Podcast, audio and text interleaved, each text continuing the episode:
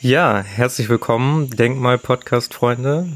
Ich freue mich, dass ihr wieder mit dabei seid mit einer neuen spannenden Folge von Denkern, Gurus und Gelehrte, von denen man möglicherweise schon mal gehört haben sollte, könnte, oder von denen man sich vielleicht mal ein Video anschauen sollte.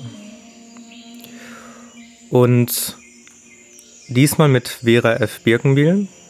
Und ähm, ich freue mich ganz besonders auf diese Folge, weil ich in die Themen, die ich ähm, bei ihren Vorträgen oder bei den Aufnahmen von ihren Vorträgen, ähm, von denen ich lernen durfte, ähm, die haben mich mein weiteres Leben bisher noch ziemlich häufig begleitet, habe ich auch noch bei anderen Autoren gefunden, konnte ich daher also durchaus verbinden, konnte Parallelen ziehen, hat mich aber auch einfach häufig zum Nachdenken gebracht. Und das ist das Beste, was man eigentlich machen kann, wenn man so einen Vortragsmitschnitt oder auch am besten Live-Vortrag ähm, hört.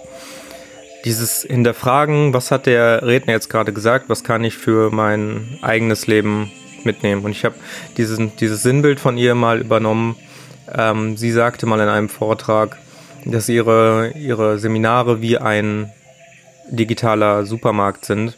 Man nimmt das mit, oder nicht ein digitaler, ein audiovisueller äh, Supermarkt sind. Man nimmt das mit, was man äh, sowieso gerne hätte und das, was einem halt nicht gefällt, das lässt man liegen und deshalb gibt es keinen Grund zu streiten. Und das finde ich wirklich wunder wunderbar und ich freue mich jetzt darauf, sie vorstellen zu können. Ich werde als erstes mal wieder so ein paar allgemeine Informationen geben und dann werde ich so ein paar persönliche Erfahrungen noch mit den Vorträgen erzählen, was sie bei mir so angeregt hat. Ja, Vera F. Birkenbiel Vera Felicitas Birkenbiel, um genau zu sein, war eine deutsche Management-Trainerin und die Leiterin des Instituts für gehirngerechtes Arbeiten. Ähm, sie war wirklich eine absolute Legende. Ihre Vorträge sind millionenfach inzwischen gehört auf YouTube. Ähm, sie ist auch einfach deshalb eine Legende, weil sie teilweise ähm,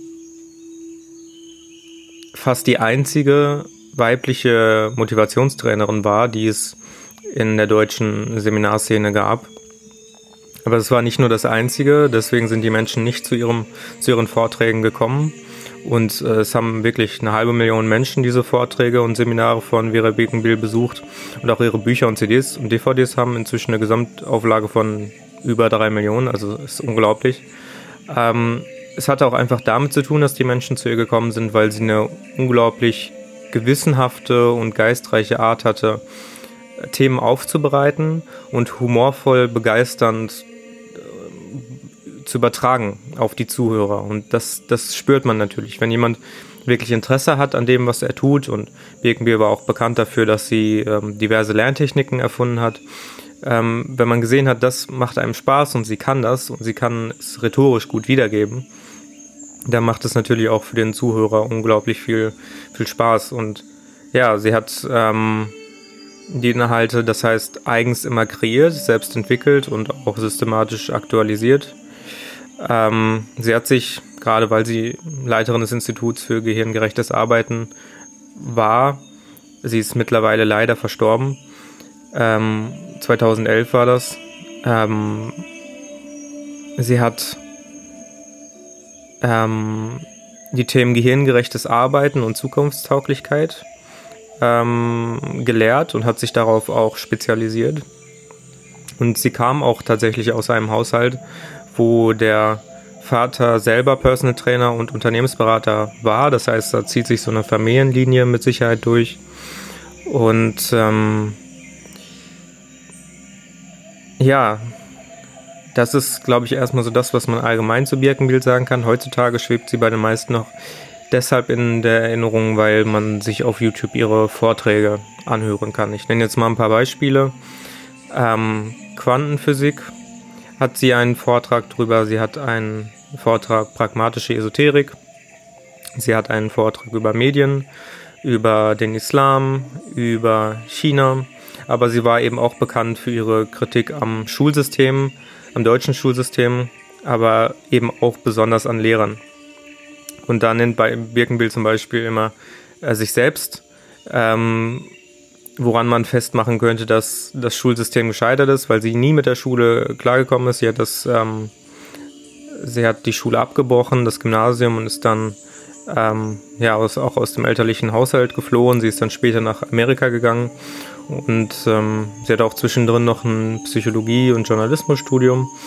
Ähm, aber das hat sie nicht zu Ende gemacht. Sie ist dann tatsächlich in den USA in Kontakt gekommen mit dem Thema Seminare halten, Vorträge halten und eben daher, daher hat sie ihre Motivation geschöpft, ähm, das tatsächlich gehirngerechte Arbeiten bzw. Lernen, wie man das für Menschen aufbereiten kann. Gerade kreative Menschen, man kennt es, haben ein unglaubliches Problem, äh, in der Schule zurechtzukommen, weil es eben sehr viel mit Pauken und Üben zu tun hat. Birkenbiel ist der Meinung, das ist nicht notwendig. Deshalb hat sie auch Bücher geschrieben, speziell für gehirngerechtes Lernen, beziehungsweise bei denen Vokabelpauken wirklich verboten ist. Und ähm, es gibt eine Vielzahl von Menschen, die dem auch übereinstimmen, also die sagen, ich brauche keinen Vokabelpauken lernen, ähm, äh, ich muss keinen Vok Vokabelpauken machen, sondern ich kann der Anleitung von Birkenbilder nachgehen. Da kann sich aber jeder gerne selber genauer informieren, wie ihre Methode genauer funktioniert. Ähm, und ja, Jetzt vielleicht ein paar, paar spannende ja, An Anregungen, die ich persönlich mit Birkenbiel machen durfte. Ich bin auch irgendwann mal über Birkenbiel gestolpert auf YouTube, weil ich mir immer ganz gerne ähm, ja, Seminare und Vorträge angehört habe. Ich brauche immer irgendwie was, was mich so ein bisschen belehrt, was nebenbei laufen kann, wo ich noch ein bisschen was dazulernen kann. Und ähm, da wurde mir, glaube ich, schon häufiger mal auf YouTube das Video Humor von ihr vorgeschlagen, also das Seminar. Ich habe mir das, ich habe aber glaube ich mal kurz reingeguckt, habe so ein, zwei Minuten gehört und dachte, nee, es ist nichts für mich, habe dann wieder ausgeschaltet. Dann habe ich mich irgendwann angefangen, wegen meinem Buch, wegen meinem ersten Buch Odyssee im 21. Jahrhundert, auch mehr mit dem Thema Quantenphysik auseinanderzusetzen. Dann habe ich gesehen, dass sie auch einen Vortrag darüber hat. Und dann dachte ich, ja, die kennst du doch irgendwoher. Komm, klickst du mal drauf. Und das ist wirklich unglaublich, was sie da geleistet hat, weil Quantenphysik ist eigentlich ein Bereich, den können Wissenschaftler selbst nicht wirklich zusammenfassen. Und sie hat es dennoch geschafft, ähm, in diesen anderthalb Stunden ähm, das Thema so aufzubereiten, dass ein Laie das versteht. Und man muss ja überlegen, sie hat angefangen 1970 ähm, mit Vorträgen in Deutschland, 1970, 1971. Bis 2005, 2010 hat sie dann noch Vorträge gehalten, das heißt 40 Jahre lang. Und damals war das Thema Quantenphysik noch nicht so populär, wie es heutzutage möglicherweise beim Laien auch ist, weil heutzutage hat natürlich durch das Internet jeder die Möglichkeit, sich Informationen zu beschaffen. Aber damals musste man sich das Wissen tatsächlich noch aus verstaubten alten Büchern holen. Man musste irgendjemanden kennen, der jemanden kennt, der Wissenschaftler war und der das möglicherweise irgendwie so verpacken konnte, dass es auch ein Laie versteht.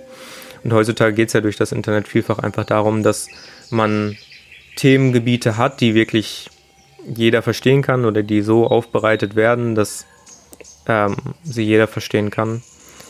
Es gibt da diesen äh, Spruch von Karl Popper, den ich immer wieder gern zitiere und den ich auch wunderbar finde. Ähm, wenn du es nicht einfach und klar sagen kannst, dann schweige und arbeite weiter, bis du es einfach und klar sagen kannst. Und das kann ich absolut und zu 100% über ähm, unterschreiben, weil was bringt einem denn tatsächlich theoretische Wissenschaft, wenn man keinen keine Ableitung dafür in den Alltag hat. Also wenn es einem für den Alltag überhaupt gar nichts bringt, dann ist es nur leeres Gerede. Es ist möglicherweise ein Nice to Have, es ist sehr interessant und das heißt natürlich nicht, dass man sich nicht damit beschäftigen mm, kann, weil es nicht relevant ist. Aber es gibt da eben diese Abgrenzung zwischen interessanten und relevanten Themen, die wir unbedingt tun sollten, einfach um zu verstehen, wenn ich mich damit jetzt beschäftige, wo führt das hin? Ist das eine Sackgasse? Ist es möglicherweise interessant darüber nachzudenken oder kann ich eben auch einfach was für mich in, mein, in meinem Alltag damit anfangen?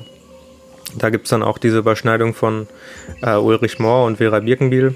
Äh, Ulrich Mohr hat sich ja vielfach die Aufgabe gemacht, wie ich das schon in einer Folge erwähnt hatte, ähm, dass Wissenschaft ableitbar sein soll für den Alltag. Und das hat eben auch Birkenbiel geschafft mit ihren, mit ihren Vorträgen. Also wissenschaftliche Themen aufzuarbeiten. Sie hat in ihren Vortragen, Vorträgen immer die Quellen genannt. Fand ich auch wunderbar. Das muss auch eigentlich Standard sein. Ähm, hat immer gesagt, woraus sie zitiert hier gerade.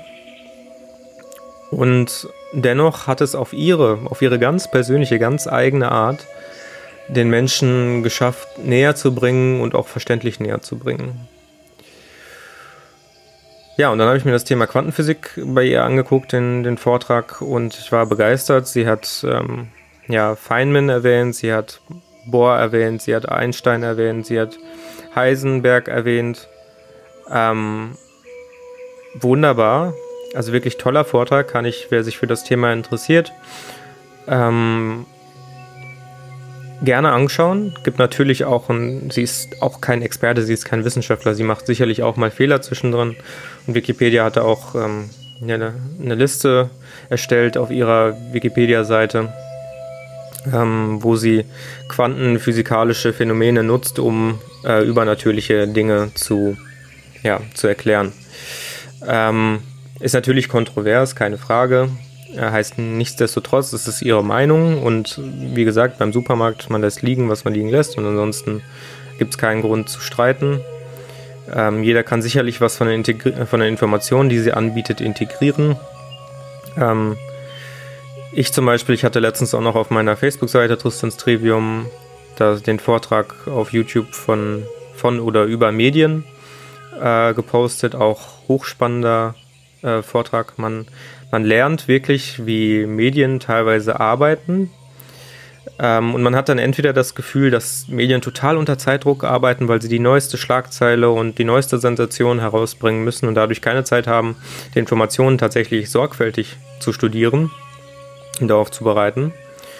Oder man hat dann wirklich das Gefühl, okay, da steckt irgendeine Agenda dahinter, weil das was da teilweise an Themen aufbereitet wird, wie zum Beispiel, dass bestimmte Statistiken miteinander verglichen werden, die aber eigentlich gar nicht miteinander verglichen werden können, weil die, die Kriterien, wie jedes Land zum Beispiel bei der Säugling, Säuglingssterblichkeit ähm, misst oder bei Autounfällen, also ab wann jemand verstorben ist, sind teilweise komplett unterschiedlich und die Medien nutzen das dann, um zum Beispiel bestimmte Länder positiver darzustellen, negativer darzustellen, obwohl man das eigentlich nicht direkt so vergleichen kann. Genauso wie mit der Definition von Armut. Also Armut ist ähm, in unserem Land etwas anderes als in anderen Ländern, weil in anderen Ländern gibt es eine absolute Definition, das heißt ähm, unter, nehme ich jetzt mal irgendein fiktives Beispiel, unter 1000 Dollar ist man arm pro Monat. Und in Deutschland haben wir eine relative Messung, das heißt wir sagen, äh, unter einem bestimmten Prozentsatz an Deutschen, die ein so und so viel Gehalt verdienen, wenn da jemand drunter liegt, dann ist er arm. Aber wenn sich das Gesamtniveau Deutschlands hebt, dann wird es natürlich immer Arme geben. Dann wird es immer so und so viele Prozent geben, die weniger haben als der Durchschnitt oder als die Grenze, die man definiert hat. Und da wird es natürlich ähm, ja, einfach andere Verhältnisse geben. Man kann das nicht miteinander vergleichen. Und das sollte man auch nicht. Aber das, das erzählt einem halt keiner. Ähm, und in der Schule wird einem es natürlich auch nicht beigebracht. Und an diesem Vortrag Medien hatte dann auch Vera Birkenbiel diese, diese spannende Statistik aus einem Buch herausgeholt, die ich auch wirklich super interessant fand, ähm, dass teilweise in Deutschbüchern politische Aussagen getätigt werden und ähm, man das Gefühl hat, da liegt so eine unterbewusste Manipulation vor, dass, und das stammt aus diesem Deutschbuch, äh, vielfach gesagt wird, dass es keine Harmonie oder sehr schwierig ist, eine Harmonie zwischen Mitarbeiter und ähm, Chef herzustellen und dass Konflikte etwas völlig Normales sind. Und das kann ich mich auch noch genau dran erinnern, hat sich Birkenbild total darüber aufgeregt. Also es ist gar nicht denkbar, dass Menschen tatsächlich in Harmonie miteinander arbeiten und dass man einen netten Chef hat. Und dann muss man sich mal vorstellen, wie Schüler aus diesem Schulsystem herausgehen, wo die Lehrer ja denken, sie erziehen sie tatsächlich zu einem kritischen äh, Denker, was ja nicht der Fall ist, weil Schule ja vielfach durch Imitation und Kopieren geschieht. Also das Lernen dort, das ist ja kein äh, folgerichtiges Denken, sondern es ist tatsächlich nur Kopieren, wo ich dann auch wieder bei Ulrich Mohr wäre und auf diese äh, Folge verweisen kann. Ähm, und da muss man sich fragen, wie sollen diese Schüler das denn tatsächlich ablegen oder was können sie in ihrem späteren Leben damit anfangen, dass jetzt der Schüler denkt, ja, dass Konflikte normal sind im Arbeitsplatz. Es ist dann eine selbsterfüllende Prophezeiung nach Watzlawick, dass man denkt, ja, der Chef ist sowieso scheiße, dann verhalte ich mich auch, auch dementsprechend. Oder was, was soll der Schüler damit anfangen? Sollte da, sollten dort nicht eher Aussagen getätigt werden, wie dass ähm, es erstrebenswert sei, Harmonie herzustellen, damit der Arbeitsablauf und der Arbeitsaufwand erleichtert wird? Und das sind so spannende Fragen, die Birkenbiel einfach angeregt hat. Anderes Thema, ähm, und das ist dann auch das letzte Thema, ist äh, den, den Vortrag, den ich schon erwähnt hatte, über das Thema Humor. Und da hatte sie einen sehr spannenden Begriff mit eingebracht, und zwar, beziehungsweise es sind zwei Begriffe, einmal Assoziation und den nach Arthur Köstler eingeführte, eingeführten Begriff der Bisoziation.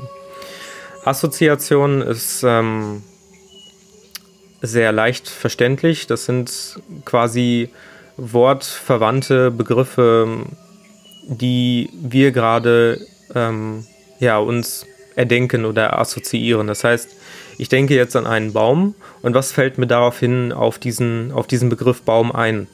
Da wären zum Beispiel Ast, da wäre möglicherweise Blatt, da wäre Wasser, da wäre Natur, da wäre Umwelt, ähm, möglicherweise, je nachdem, wie weit das eigene Wissensnetz dann gespannt ist, auch Mensch, je nachdem, ob man halt denken kann, dass der Mensch in einer gewissen Beziehung steht zu äh, dem Baum.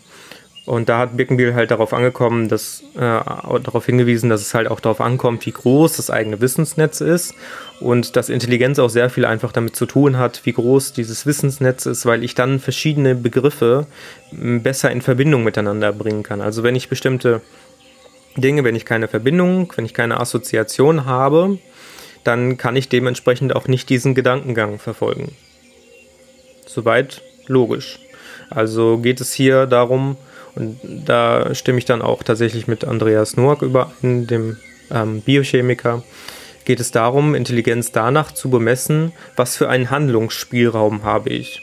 Also was bin ich, äh, wozu bin ich in der Lage ähm, zu, zu erdenken. Jetzt hat sie aber noch diesen anderen Begriff mit eingebracht, die Bisoziation. Und Bisoziationen sind quasi das Komplementär zu diesen Assoziationen. Bisoziationen sind Begriffe, mit denen wir Wörter normalerweise nicht assoziieren. Wir bisoziieren sie dann damit.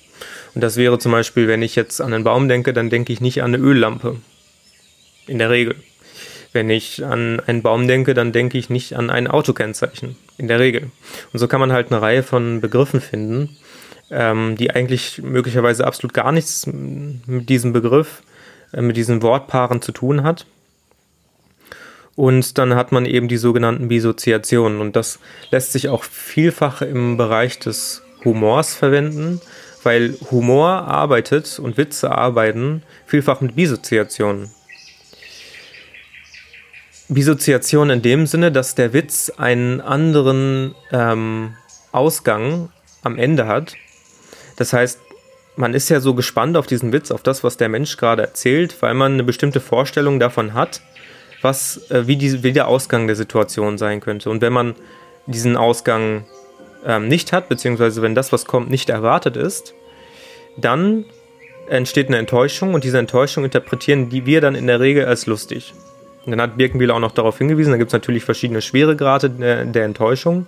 Und wenn es eine sehr schwerwiegende Enttäuschung ist, dann findet man das gar nicht lustig. Das ist absolut, wie kann man denn sowas sagen? Bei manchen Leuten fängt es dann schon bei Humor an, äh, bei, bei schwarzem Humor an.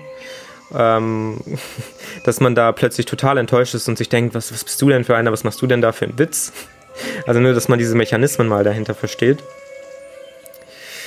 Ähm, und ja, deswegen kann ich an dieser Stelle, ich werde mir auch jetzt mal nicht, mich nicht erlauben, einen Witz von Birkenbiel nachzumachen, weil sie die wesentlich besser machen kann als ich. Ähm, deswegen einfach mal das Seminar Humor anhören. Ähm, und dann wird man, wird man verstehen, äh, ja, wie diese Mechanismen hinter dem Humor, hinter den Assoziationen, Dissoziationen, hinter der Enttäuschung, ähm, ja, funktionieren. Und zum Abschluss möchte ich noch einen Satz von Vera Birkenbiel einbringen, den ich auch so toll fand. Was kann ich dafür, wenn du enttäuscht bist? Du hast doch der Enttäuschung, auf, der Täuschung aufgesessen. Und in diesem Sinne vielen Dank fürs Zuhören. Ich hoffe, ich habe zum Nachdenken anregen können, beziehungsweise hoffe, dass die Vorträge von Birkenbiel dich möglicherweise äh, anregen und freue mich natürlich, dass du wieder hoffentlich bei der nächsten Folge einschaltest. Schau gerne auf meiner Webseite tristanstrevin.com, da habe ich schon einige analoge Blogartikel zu dem Thema. Und ansonsten sage ich bis zum nächsten Mal und ciao.